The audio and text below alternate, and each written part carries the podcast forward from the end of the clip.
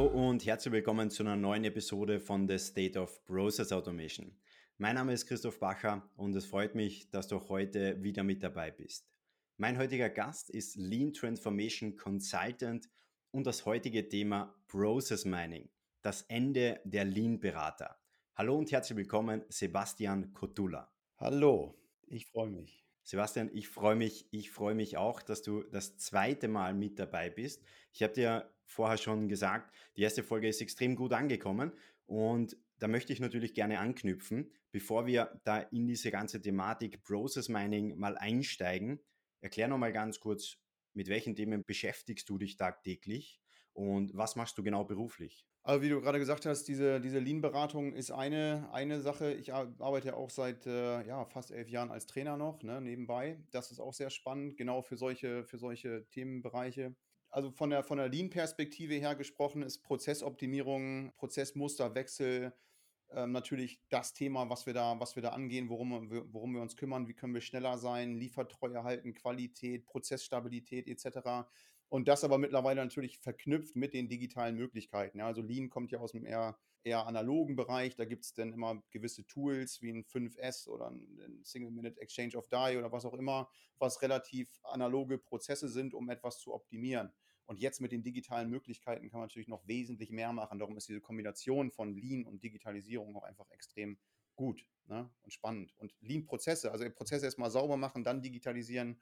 Auch Automatisierungsprojekte haben wir ein paar gemacht. Das ist natürlich extrem spannend. Ja. Und wir springen am besten jetzt gleich mal in diese ganze Thematik rein. Generell, ich glaube, jede Person, die gerade zuhört, kennt das Thema Process Mining. Ein paar wenigere Personen haben wahrscheinlich sich mal intensiv mit der Thematik auseinandergesetzt und noch ein paar weniger Personen haben wahrscheinlich Process Mining im Unternehmen schon implementiert, die ersten Versuche ähm, gestartet. Deswegen lass uns generell mal dieses Thema nochmal beschreiben. Was ist Process Mining und wie funktioniert es genau? Also Process Mining ist eine, eine Herangehensweise, Algorithmen zu nutzen, um aus den digitalen Fußspuren, die wir beim Arbeiten mit, mit IT-Systemen hinterlassen, äh, Prozessmodelle zu schaffen. Ja? Da gibt es dann nachher unterschiedliche Varianten, wie man diese analysieren kann. Äh, drei Bereiche, da können wir später nochmal drauf eingehen, aber grundsätzlich ähm, erfassen unsere IT-Systeme, wann wir zum Beispiel einen Auftrag annehmen, wann wir den bearbeiten äh, und so weiter und so fort. Jedes Mal wird ein ähm, Zeitstempel mitgenommen, wann so eine Aktivität durchgeführt wird. Das kommt in eine Tabelle, die nennt man im Process Mining den Event Log. Ja? Also diese Ereignisse werden aufgeführt die haben eine, eine Fall-ID, damit man die nachher noch unterscheiden kann. Und dann gibt es dann noch ähm, halt diesen Zeitstempel mit dazu. Das ist das Minimum-Konstrukt sozusagen, was man braucht. Und dann kann man einen der Process-Algorithmen, Process-Mining-Algorithmen drüber laufen lassen und bekommt daraus aus dieser Tabelle einfach nur ein Prozessbild, was man dann analysieren kann. Ne? Und bevor wir da jetzt gleich mal so direkt in die Praxis reingehen, sprich, wie könnte da der erste Schritt ausschauen, welche Phasen gibt es da auch, wie müssen die Rahmenbedingungen ausschauen, möchte ich gerne mal ein Statement abgeben und bin einfach gespannt auf deine Antwort, weil es gibt natürlich auch sehr kritische Stimmen, Meinungen gegenüber Process Mining. Und ja. einen Artikel, den ich vor kurzem gelesen habe, beschreibt im, im groben mal gesagt, dass Unternehmen, die Process Mining aktuell einsetzen, eigentlich zugeben, dass sie gar keinen Überblick über ihre aktuellen Prozesse haben. Deine Meinung dazu? Ich weiß ja, auf welchen Artikel du dich, dich dafür ziehst. Das ist, äh, ist, ist eine sehr interessante Schlussfolgerung. Aber ah, da gab es ja auch diesen, diesen Satz, ähm, der in dem Zusammenhang war, mit wenn du den Prozess nicht beschreiben kannst, dann weißt du nicht, was du tust oder was. Ne? Und daran erkennt man das, glaube ich, ganz gut dass, dass da ein paar Grundannahmen hinterstecken, die aus älterer Zeit sind. Ja, diese Aussage kommt ja von Deming, das ist ja auch der PDCA-Typ, der das da erfunden hat, was heißt in die, in die Welt gebracht hat, dieser Qualitätsmanager. Der ist 1990 geboren, das muss man sich da mal überlegen. Er ist also volle Pulle in den Taylorismus rein sozusagen, wo man dann auch wirklich gesagt hat, okay, wir beschreiben alles in Prozessen und dann werden wir genau danach einfach das nur abarbeiten und die Variation ist einfach gering klein und war ja auch früher immer gering klein. Die Komplexität, die es heute geht, gab es da ja noch nicht. Ne? Also dann kann man ja nur mal an den Ford denken, der damals dann gesagt hat, ihr könnt das Auto in jeder Farbe haben, Hauptsache es ist schwarz. Ja?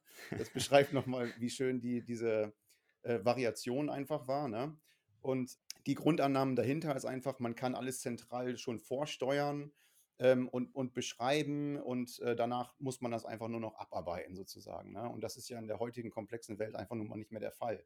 Und da ist ja so ein bisschen dieser, so, so ein Idealismus quasi hinter in dem Gedanken, dass man das einfach, dass das, was man dann auch auf Papier mal irgendwo am Reißbrett zeichnet oder natürlich in dem Prozessmanagement, digitalen Prozessmanagement-Tool der Wahl, dass das dann auch wirklich so passiert.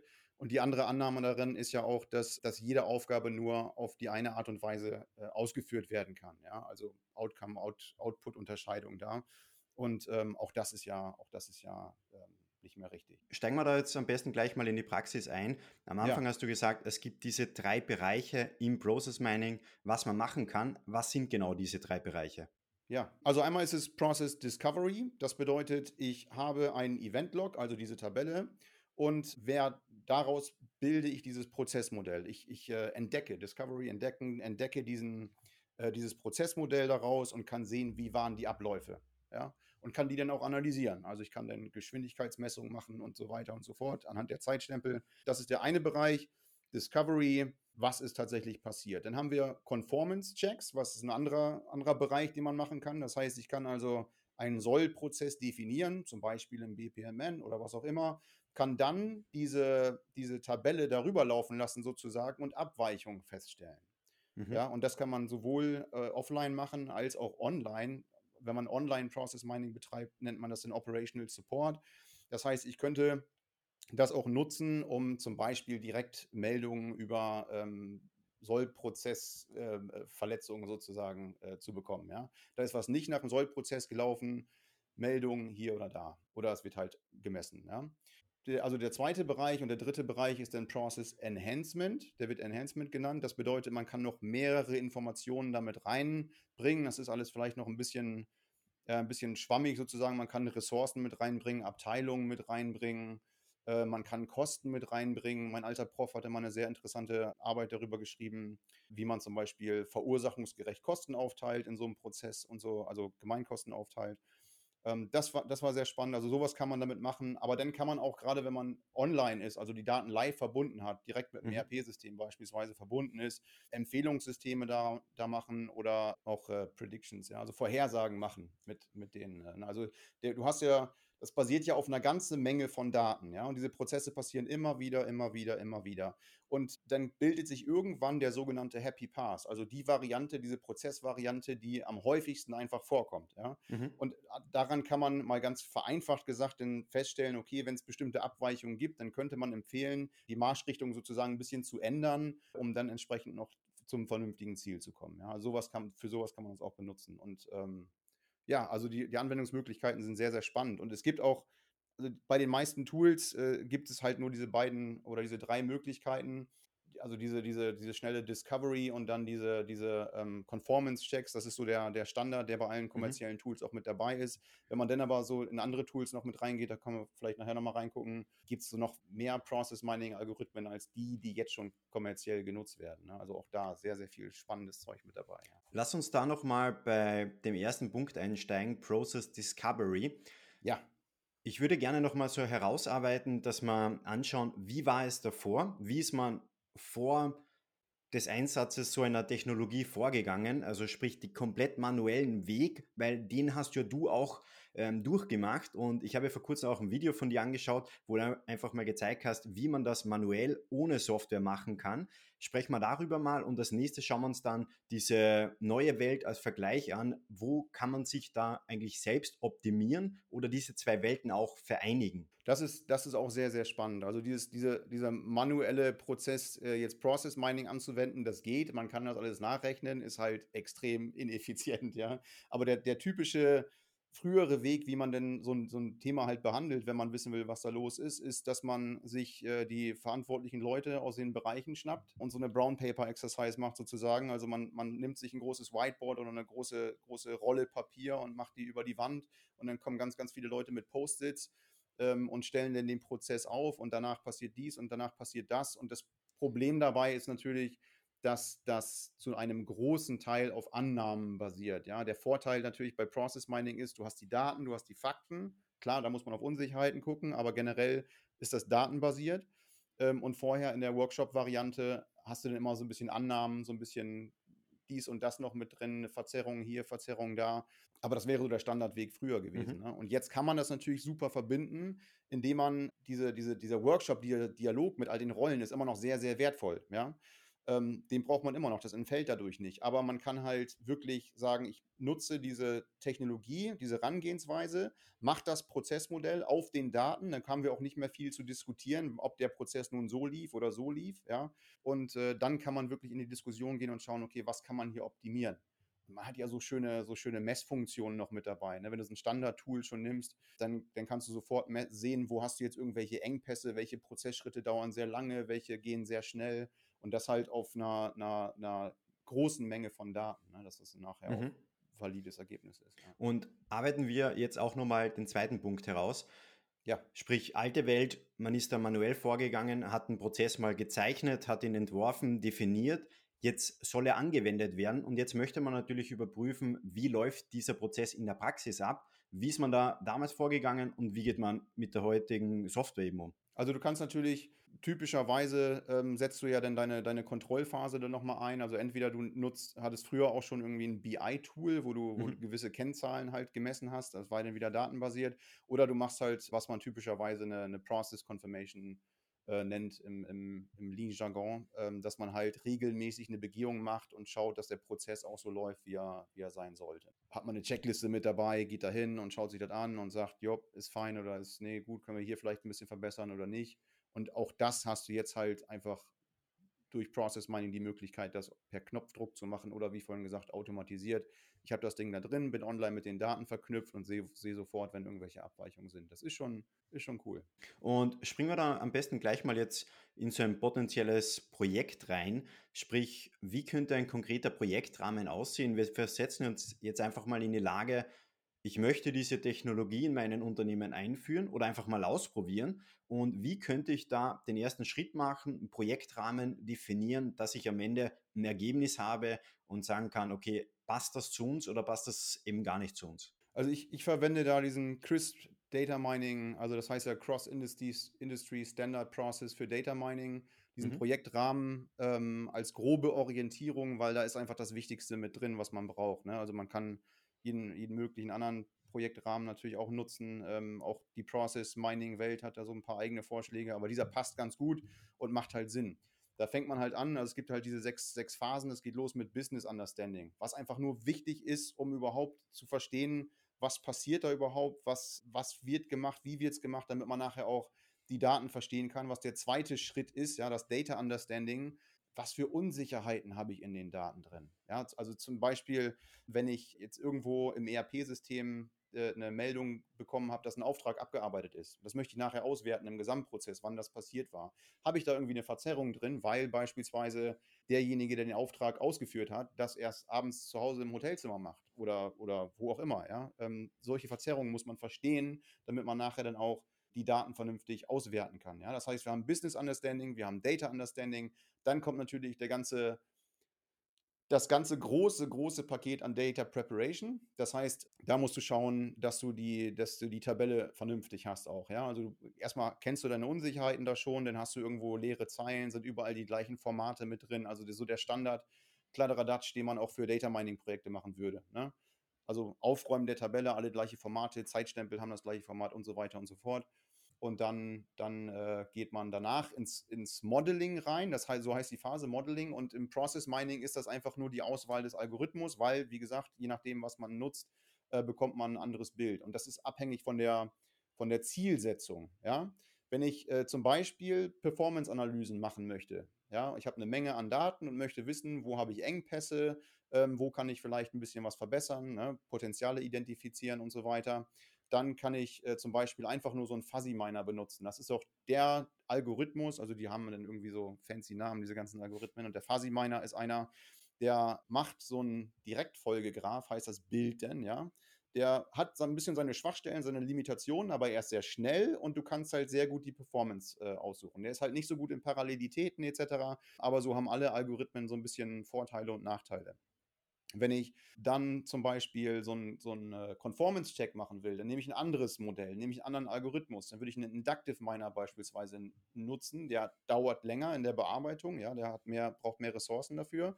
Aber der kann halt die ganzen Joints erkennen. Der kann erkennen, wenn ein Prozess sich verzweigt und wieder zusammenkommt und so weiter. Der kann mit Parallelitäten vernünftig arbeiten. Und das brauche ich natürlich, wenn ich irgendwo ein BPMN-Modell habe und dann beurteilen möchte, ob ich jetzt so war, in der richtigen Richtung gelaufen bin oder nicht. Ja? Dazu brauche ich dann einen anderen Miner. Ja?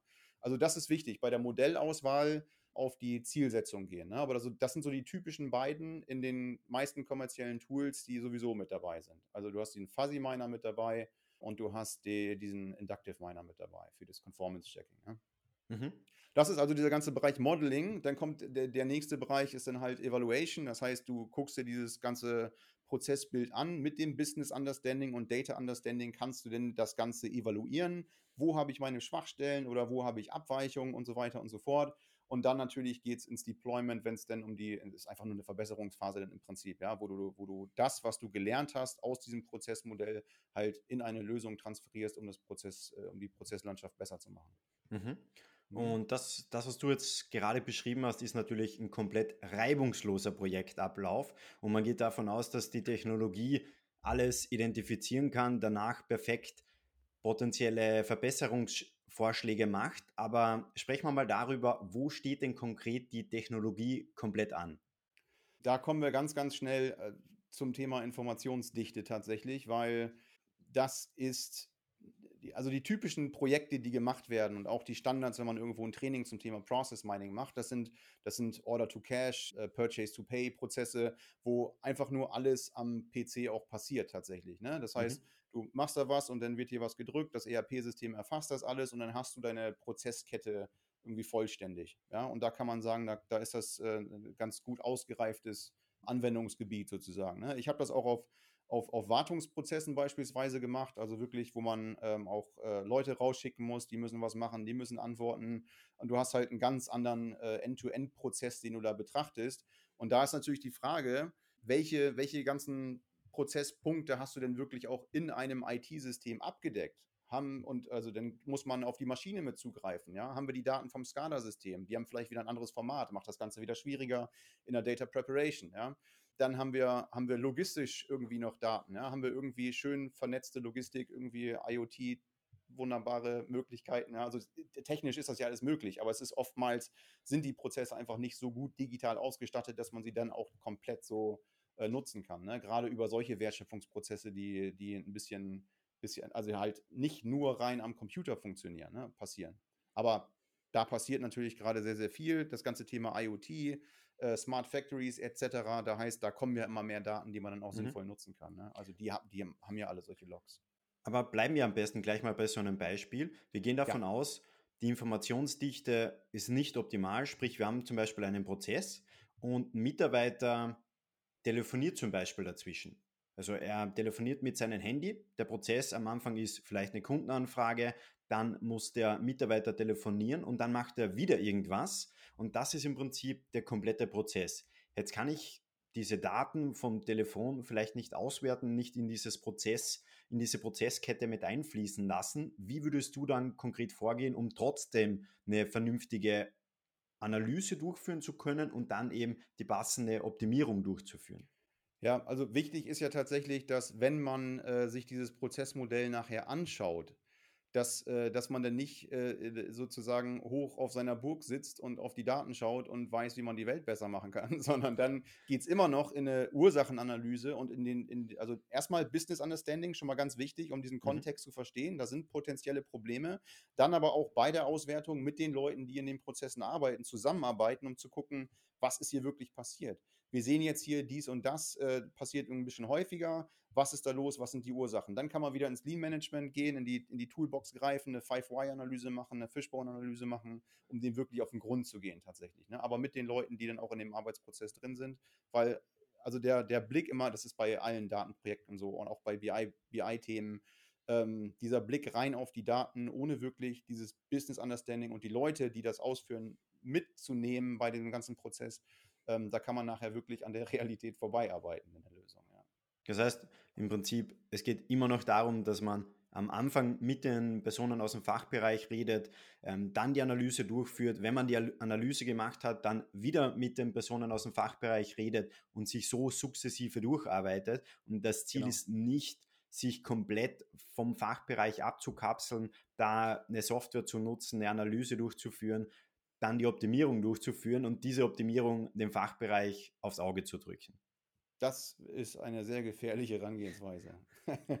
Passt. Dann haben wir das auch nochmal klargestellt. Und ja. Aber noch, noch was anderes, um die Informationsdichte zu, zu erweitern, was natürlich auch noch möglich ist. Jetzt haben wir ja über Daten aus dem ERP-System gesprochen und sowas. Manchmal will man ja auch ein bisschen weiter runterzoomen und gucken, was gibt es denn, denn da noch so.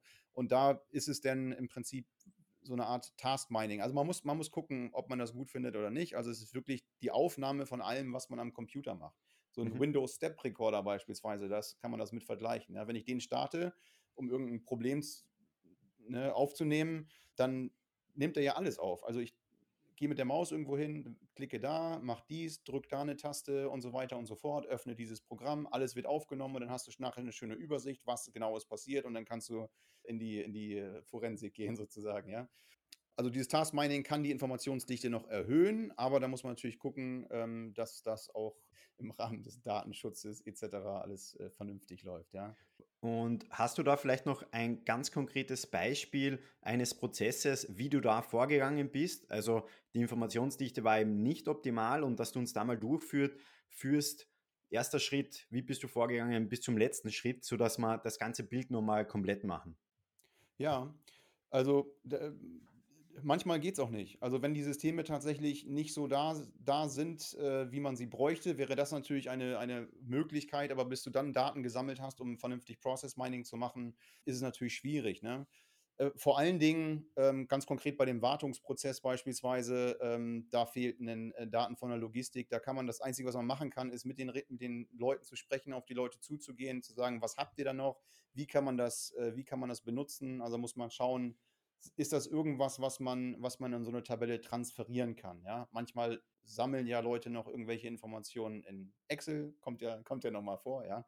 Äh, oder manchmal haben sie auch andere Systeme, die einfach nie und nicht so schön angedockt sind irgendwo ran, ja, wo man dann gucken kann, okay, kann man das noch irgendwie mit verwenden. Aber, und das war auch ein, ein Learning, es gibt einfach auch Dinge, wenn da was nicht mitgetrackt wird, äh, dann muss man das erstmal auch verwerfen. Also das kann natürlich auch sein, ne? dass man in der Vorbereitung merkt, Darum ist natürlich, gerade beim Business Understanding ist es, fällt es ja eigentlich schon auf, ne? weil dann äh, Business Understanding und Data Understanding so in Kombination, wenn du da reingehst und feststellst, okay, ich habe jetzt hier so ganz grob diesen Wertstrom, den ich, den ich mir anschauen möchte und das, da fehlt einfach ein kompletter Teil. Ja?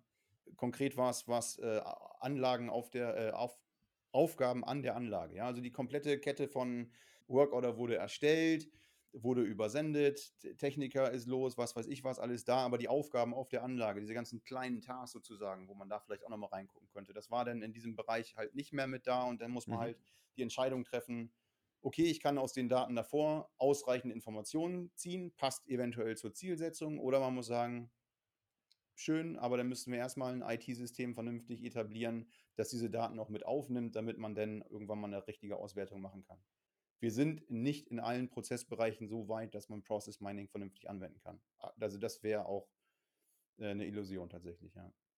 Und wir kommen jetzt ganz langsam zum Schluss und ich weiß ja, du, du hast zum Beginn schon mal erwähnt, du hast dich intensiv mit den unterschiedlichsten Anwendungssystemen auch auseinandergesetzt. Welche Anbieter gibt es da? Wo sind da Vor- und Nachteile, Schwachstellen? Da wäre es mal spannend, wenn wir da ein bisschen tiefer eintauchen. Was hast du da eben konkret festgestellt? Also, die, was ich ja sehr gerne mag, ist ARIS, aber weil das auch ein schönes Prozessmanagement-Tool ist, weil man die Modellierung da schön mit drin ist, weil das Prozessschwachstellen direkt, wenn man es richtig modelliert, auch, auch äh, identifizieren kann, etc. Ne? Aber was richtig modellieren ist, das ist ja nochmal ein anderes Thema. Also typischerweise, ja, wenn ich mir irgendwie so ein Prozessbild irgendwo anschaue, äh, also in Visio gemacht oder in Excel oder sowas, dann sind da vielleicht mal ein paar Swimlanes und dann hast du da irgendwie war noch so ein paar Arbeitspakete mit drin, aber das war es auch schon. Und dann kommt man als, äh, als Außenstehender hin und sagt, da ist gar keine Information mit drin, da kann ich dir leider nicht helfen, tut mir leid. Ja. Aber das, also Aris beispielsweise hat ein Process Mining äh, Tool auch. Ne? Aris ist aber natürlich auch verhältnismäßig teuer. Aris kann äh, Conformance Checks, Aris kann ähm, Discovery, also nutzt auch den Fuzzy Miner und nutzt auch den, äh, den Inductive Miner in dem, in dem Performance Check und kann auch Live Processes heißt es da, also kann auch direkt live verbunden werden, mit den Daten in Echtzeit verbunden werden. Das heißt, du kannst auch Operational Support damit machen. ist aber verhältnismäßig teuer, genauso natürlich wie Celonis. Die Ergebnisse, wenn man Process Discovery anguckt, ich habe das auf mehreren Prozessen gemacht, sind nahezu identisch. Das, äh, die, die, das Routing von den, von den Linien sieht ein bisschen anders aus, aber der Algorithmus scheint da doch sehr, sehr, sehr, sehr ähnlich zu sein und die ganze Darstellung. Da muss man natürlich, gerade wenn man sich so eine Anwendung aussucht, äh, eine Nutzwertanalyse sowieso machen. Ja? Also die Funktionalitäten äh, muss man sich damit mit, mit angucken, die Kosten muss man sich damit angucken, die eigene Zielsetzung muss man sich damit angucken und vielleicht noch, also ne, passt das überhaupt in die ganze IT-Strategie und so weiter und so fort.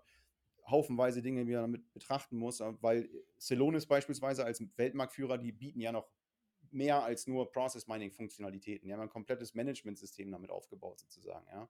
Das ist ja nicht nur ein Process Mining Tool da muss man schauen. Ne? Also wie gesagt, was ist die Zielsetzung? Ja? Aber die können auch diese beiden Sachen natürlich, also Conformance Check mhm. und, ähm, und diese Performance-Analysen und natürlich auch Operational Support, also die drei Sachen. Und dann gibt es aber auch zum Beispiel ein Tool, das heißt Disco, das ist ganz nett. Das ist, das hat nur einen nach eigenen Angaben verbesserten Fuzzy Miner, also du kannst halt nur solche Sachen mitmachen, aber du kannst ähm, das wäre jetzt zum Beispiel, du hast ein kleines Team und das geht, äh, macht hier ein Projekt, da ein Projekt, da ein Projekt, da ein Projekt oder du fängst da mal mit an, willst dir diese Technologie anschauen, dann ist das ein ganz gutes Tool, weil es ist immer noch ganz einfach in der Handhabung. Ja, also von der Usability ist das ganz gut und du kannst halt schnell Analysen damit machen. Das ist äh, sehr intuitiv und du kannst auch statistische Auswertungen machen. Das hat eine ganze Menge Funktionalitäten und ist verglichen mit Celonis und Ares auf jeden Fall unteres Preissegment. Ja. Mhm. Dann also das ist aber dann halt auch limited. Da kannst du kannst du solche Sachen mitmachen und auch keine anderen.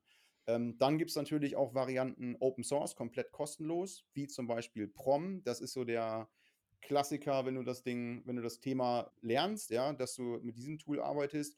Prom hat, äh, ähm, also ist Java-basiert, ist On-Premise-Lösung. Ares und Celonis sind beide, sind beide Cloud-basiert.